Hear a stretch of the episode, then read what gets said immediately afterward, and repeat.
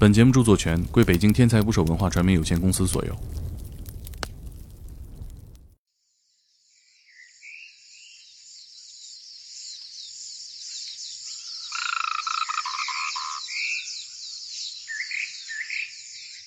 因为之前的时候，刚开始不是刚开始来的时候嘛，然后嗯嗯，就挺钓钓鱼挺有兴趣的，然后每天都钓很久，钓很久，然后一天钓很多鱼。然后刚开始通知封的时候，说是封只封三天嘛，我们也想着两三天就回去了，两天就回去了，然后鱼也没管，就放在鱼护里面烤了一条吃。然后两天之后就死了很多，可能死了有有个一二一二十斤，死了之后没多久，可能一两个小时它就会臭了，臭得很快。然后就上网搜了一下，搜了一下，说是看一下这个户外怎么保存鱼，然后就看到了这个风干的这个方法，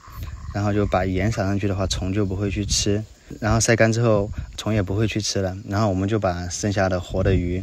吃不完的就给它嗯弄好，鳞这些刮干净，刮干净，然后盐盐给它弄上去，找了两根绳子，就是绑帐篷的绳子，然后然后拿那个钓鱼的那个支架，把那个鱼给挂上去。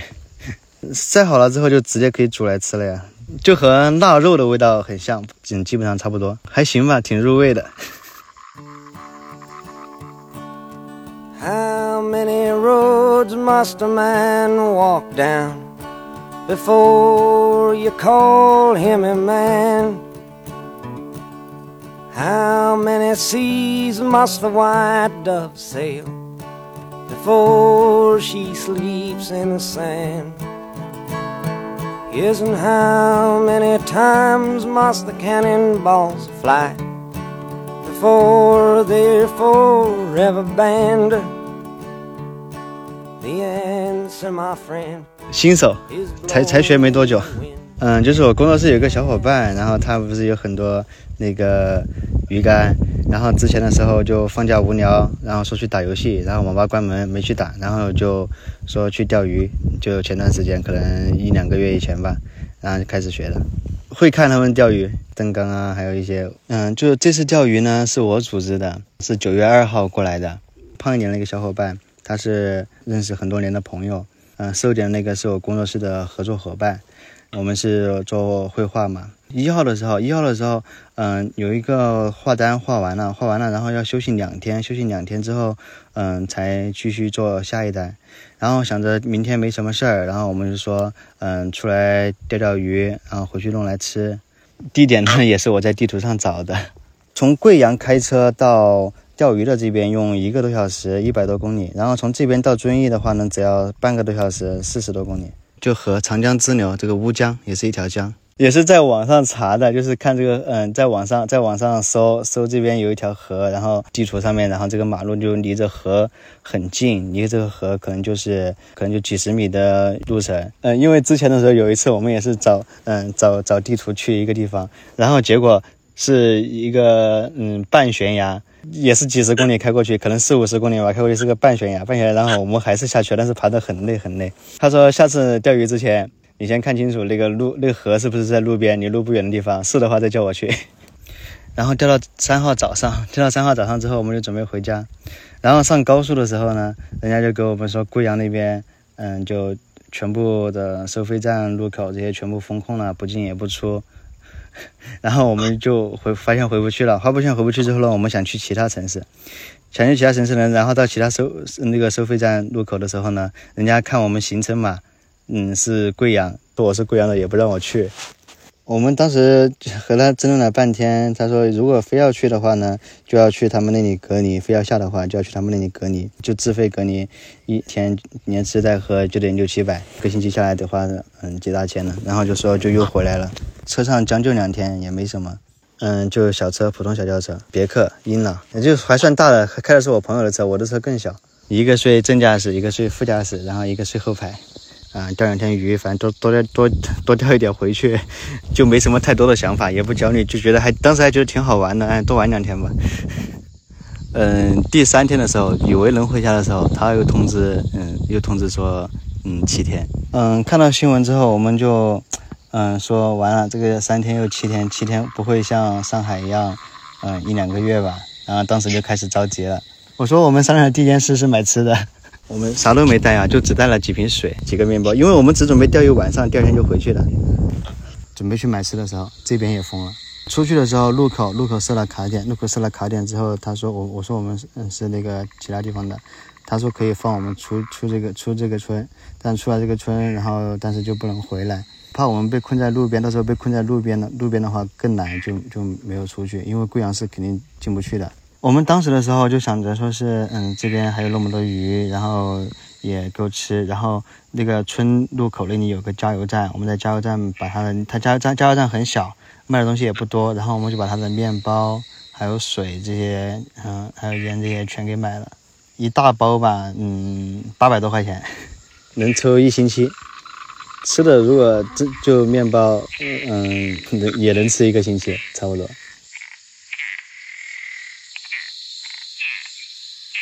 但是走一步看一步也没办法呀。然后就第四天还是第五天的时候，嗯，这边是一直有两个。嗯嗯，就是呃，就反正就是封这边封村之前，这边是一直有两有有有两个帐篷在这边搭着的，然后他们是本地的，就前面他们可能也来了，好像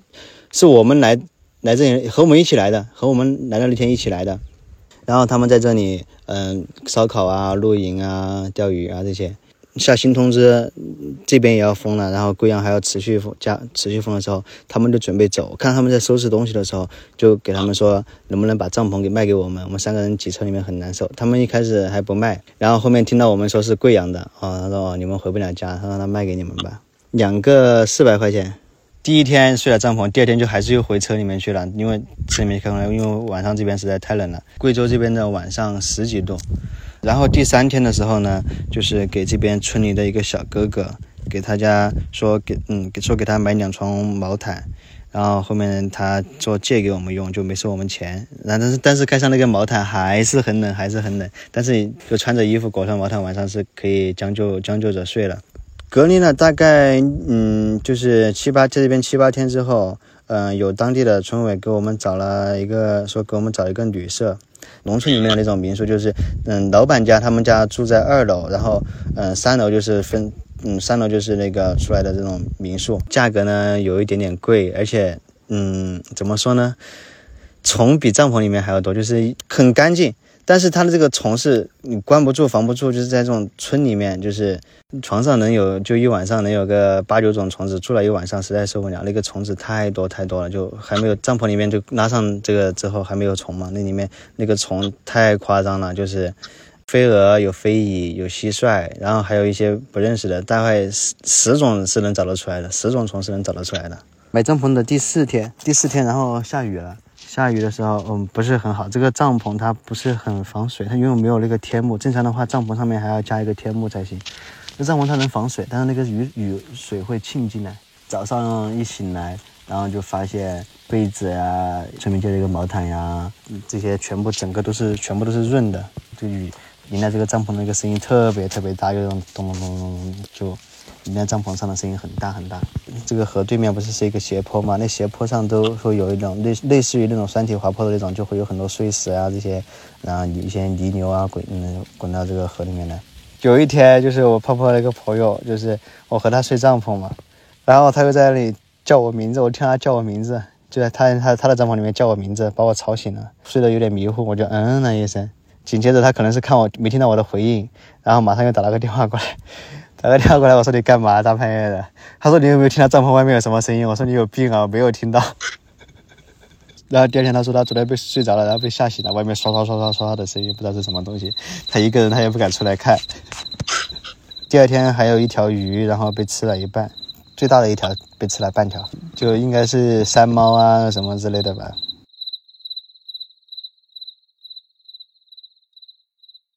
之前一天钓。七八条、十条左右吧，钓的都是比较小的那种，半斤大，最大的不过一两斤。因为一开始不知道，就随便钓嘛，就反正把鱼饵拴下去，它要吃就吃，不吃也不会。后面就是发现无聊嘛，又没事干，就发现它不吃的时候就去研究，这为什么不吃呢？我调高一点，我调远一点，调深一点，然后慢慢就发现了规律。早上五点到九点鱼会比较活跃，然后吃吃开口也比较好。然后后面的时候，像像前几天钓十几条，最小的都是一两斤，大的有四五斤。嗯，什么鱼都有，但是那个武昌鱼和那种翘嘴鱼比较多。说他想让这边有很大的松林，然后说去山上看一下有没有这种，嗯，就是认识的一些菌子呀什么的。这二十天都还没吃过水果呢。洗澡就河里啊，河里就 河边嘛，而且都是男孩子，人整条河都没有人，可能上岸五分钟、三分钟就干了吧。呃，刷牙就是只能漱漱口，然后用盐刷一下。然后我有个小伙伴就听网友说，就是烧火的那个草木灰。草木灰洗头刷牙挺好用的，然后他又去试了一下，头牙齿全洗黑了，然后洗了一个头，那个头发都立起来了，放都放不下来。晚上比较冷，晚上这边只有十多度，嗯，基本上没什么能见度，就是坐在火边能有点能见度。前面两天还嗯烧火，然后后面几天附近的柴都被烧完了。那这边的这种这种柴一点的，一点这种枯柴嘛，枯柴一点都不经烧。就中秋那天有提出来啊，今今天的月亮挺亮的。嗯，如果有女生的话，可能会一起看吧。有三个大男人坐在一排看星星，这个画面有点不和谐。中秋节啥也没怎么也没怎么过啊，就吃了一条鱼，然后坐在一起吹了一小吹了一小会儿牛，然后就各自回帐篷回车里面玩手机去了。我一九年的时候是嗯开公司的，开传媒公司。公司做的还挺不错，然后收益也挺稳定的嘛。和陌陌和斗鱼直播游戏，做公司那时候基本上已经是个甩手掌柜了。平均一个月就是税后也不也不是很高，就是不用我操什么心，一个月的税后收入就是就睡着觉能有个三三万五三三到五万。到一九年年底的时候，不是疫情来了吗？我这时候做想做点公益嘛，然后就，然后那时候到处都买不到口罩。我有个朋友他是开口罩厂的，找他订了二十多万的口罩，嗯，去捐口罩，二十多万口罩，然后每天就在，嗯，街上发，发了连续发了二十多天，就其他人买不到口罩，我都买得到，我也没拿去卖，然后就免费免免费发，每天发两千个，发给环卫工人啊，然后还去捐给公安呀，然后捐给有些医院呀，因为有些医院都订不到嘛。当然后当时还上了很多新闻，上当地的很多新闻，上报了上了很多新闻，说我捐口罩宣扬我的事迹。然后就遇到一个事情，离就开始离谱了，就是我家楼下有一个开饭店的，当时就在那时候不能堂食，然后我叫他给我送过两次外卖，我也送过他几次口罩，因为他做做做做生意嘛，接触的人挺多。然后他就送外卖的时候，就两次呢就没收我的钱，他当时还给我说：“你行大善，我行小善，我就不收你的钱了，妈死活都不收。”然后过了两天呢，我在捐口罩给环卫工人的时候，他就说，嗯，他也想捐给环卫，就那个捐一万个给那个环卫工人，然后说让我帮他订一下，然后就一直说嘛，又是邻居，又吃饭又没收钱的，然后我就帮他订了一一万一万个口罩，四三万多块钱，结果他拿去街上卖十块钱一个，然后呢，警察就把他给抓了，把他给抓了之后呢，我就成了他的供货商。然后当时还在家里面打游戏呢，哈，做顺丰顺丰顺丰快递的，然后一开门就被一一开门就被带走去看守所去了。你就有个有个有个包裹也到，正好也到了，那个就跟着顺丰小哥一起上门来的，早上九点钟，开门还有七八个大汉，反正就被送去了看守所。送去了看守所之后呢，说是这个贵阳的第一件倒卖口罩，第一起倒卖口罩的事件。虽然你有很多捐赠的，但捐捐的是捐的，卖的是卖的，这个确实收他钱了，他他也然后你是帮他供的货，他说供不抵过，因为是第一次进去，然后很焦虑，也不知道自己到底是什么情况，然后真的会不会听里面的人又在吓我说是啊你你你这样至少都要一年两年就怎么怎么地，就又又在吓我，然后就还是很焦虑的，然后在里面三十多天瘦了二十七斤，然后送进了看守所之后呢，就一直关了三十七天。检察院不批捕，说我为没有以盈利为目的，就不批捕才放出来，转到这个工商部门去，就嗯以那个无证经营，嗯嗯罚了几万块钱的款，啊就出来之后也没有联系上之前坑我的那个饭店老板，他的楼下的饭店也没有开了。然后更离谱的就是，嗯那个我那个前女友不是那个，嗯我公司的算高层嘛，算是就是核心嘛，